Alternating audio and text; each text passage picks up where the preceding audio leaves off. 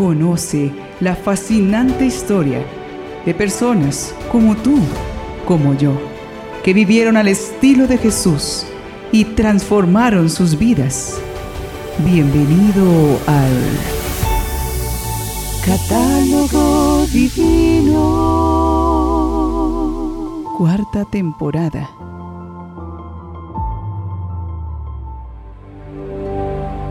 Bienvenidos a este recorrido por las más grandes historias de los santos que con sus aventuras nos invitan a anhelar el cielo.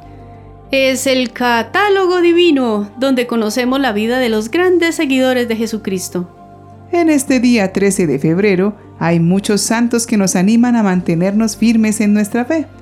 Algunos de ellos son San Martiniano Eremita, San Castor de Aquitania, presbítero y eremita, San Benigno, presbítero y mártir, San Esteban de León, obispo, San Esteban de Rieti, abad, San Cosberto, obispo, San Guimera o Gimer, obispo, San Pulcrán, obispo, San Gilberto de Miog, obispo, San Pablo Liu Hansu, obispo, San Pablo Le Van Lock, mártir, Santas Fusca y Maura, mártires, Beato Jordán de Sajonia, presbítero religioso, Beata Cristina de Spoleto, viuda, y la Beata Eustoquia Bellini de Padua, virgen. Hoy nos sorprende un religioso apasionado por evangelizar, que fue el sucesor de Santo Domingo como maestro de la orden o superior general de los dominicos. Dicen que su paso por las universidades, cuando hablaba a los jóvenes, despertó tantas vocaciones a la vida consagrada que se calcula motivó a mil nuevos integrantes para su comunidad. Él es el beato Jordán de Sajonia. Jordán nació en Burgberg, Alemania, entre los años 1175 y 1185. Era hijo de los condes de Everstein. Comenzó sus estudios en la Universidad de París, aproximadamente hacia los años 1209 o 1210. Allí cursó matemáticas, literatura, filosofía, derecho canónico, sagrada escritura y teología. En sus escritos afirma que trató a Santo Domingo antes de entrar en la orden y según escribió en su testimonio asistió a algunas de sus conferencias espirituales. En 1220 ya era maestro en artes y bachiller en teología. Pronto se convenció de que la nueva orden coincidía en todo con el camino de renovación cristiana que él mismo había ideado en sus frecuentes reflexiones. Fue así que ingresó a la orden en el convento de Santiago de París el miércoles de ceniza del año 1220, motivado por el impulso que recibió en la predicación del beato Reinaldo de Orleans. Al año siguiente se llevó a cabo el capítulo general que tuvo lugar en Bolonia, encabezado por Santo Domingo. Allí le encomendaron a Jordán la enseñanza de la Sagrada Escritura a los frailes de París. Fue un profundo conocedor del Evangelio de San Lucas y sus cartas espirituales son un gran legado místico. En esta ocasión se organizó la orden por provincias, quedando Jordán encargado de la provincia de Lombardía.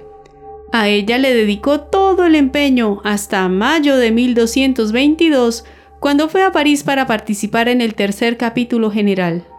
Fue elegido entonces como maestro de la orden, siendo el primer sucesor de Santo Domingo, que había fallecido meses antes, cuando contaba 32 años. Con su fidelidad y amor al fundador, Jordán dirigió la orden con sabiduría, equilibrio y sagacidad poco comunes.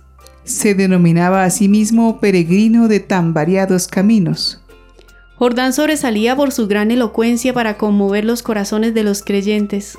Su predicación encendía la fe en Jesucristo en el pueblo de Dios y atrajo a la orden un gran número de doctores, maestros, diversos eruditos y destacados estudiantes, especialmente en las ciudades universitarias de París, Bolonia y Vercelli.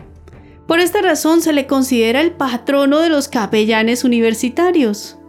La tradición dice que Jordán había fundado 249 comunidades de frailes, conformando seis nuevas provincias, y que recibió en la orden a unos mil novicios, entre los cuales se cuenta a San Alberto Magno y Pedro de Tarantasia, que llegó a ser después el Papa Inocencio V. Un compañero suyo y biógrafo de Jordán nos cuenta. Las casas religiosas donde habitaba el padre Jordán parecían colmenas por los muchos jóvenes que entraban a hacerse religiosos y por los muchos que de allí salían para ser superiores de otras casas religiosas. Por eso, él al llegar a un convento mandaba hacer muchos hábitos religiosos, teniendo confianza en que Dios le enviaría muy numerosas vocaciones, y así le sucedía en todas partes. También despertó vocaciones entre los hijos de los campesinos y los obreros, a los que apoyaba con paciente confianza en su formación y que más tarde fueron grandes predicadores también. Participó en el capítulo general de su orden religiosa de 1226 y no en pocas ocasiones sirvió de consejero del Papa Gregorio IX. A Jordán de Sajonia se debe la primera biografía de Santo Domingo y el primer relato de los comienzos de la orden, donde registró datos biográficos, líneas esenciales y rasgos característicos de Santo Domingo. Compuso también una plegaria a Santo Domingo que refleja un profundo conocimiento del santo y una devoción verdaderamente filial.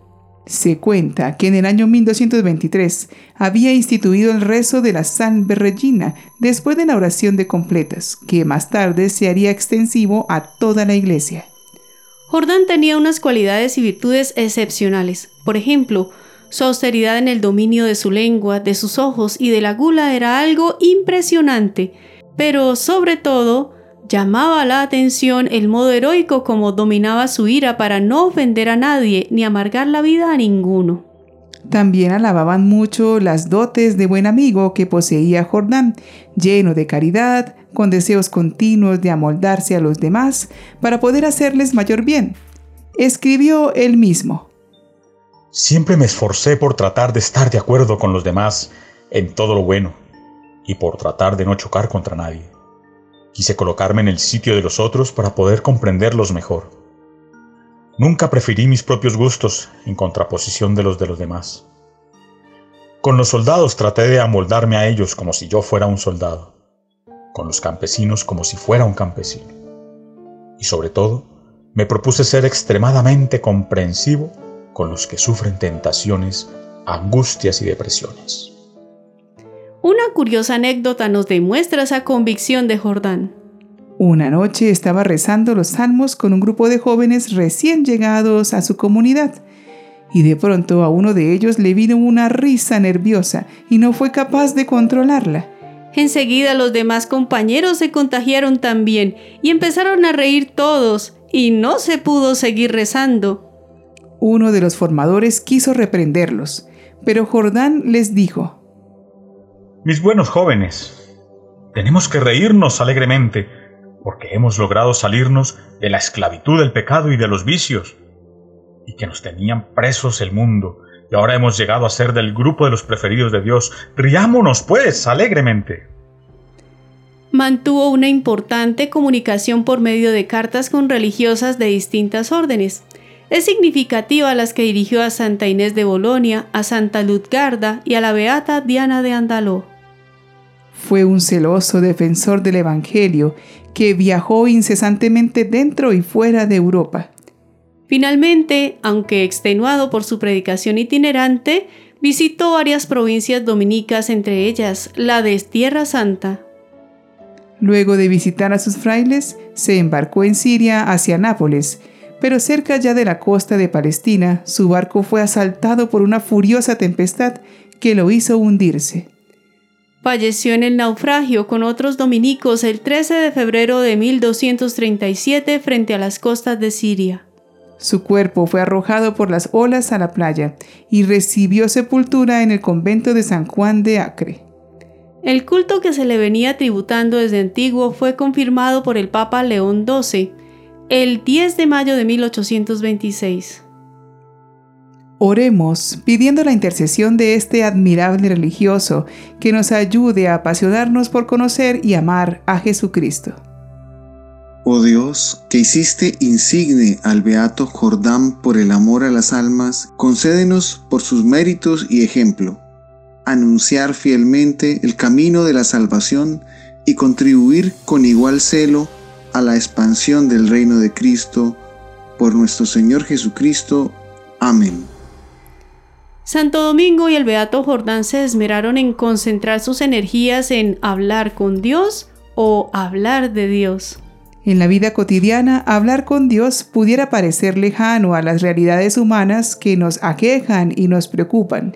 Pero estos santos tan humanos y al mismo tiempo tan espirituales nos ayudan a descubrir que solo hablando con Dios es como podemos comprender las complejidades y pequeñeces de nuestra propia vida con una claridad que solo el Señor nos ayuda sabiamente a poner en orden.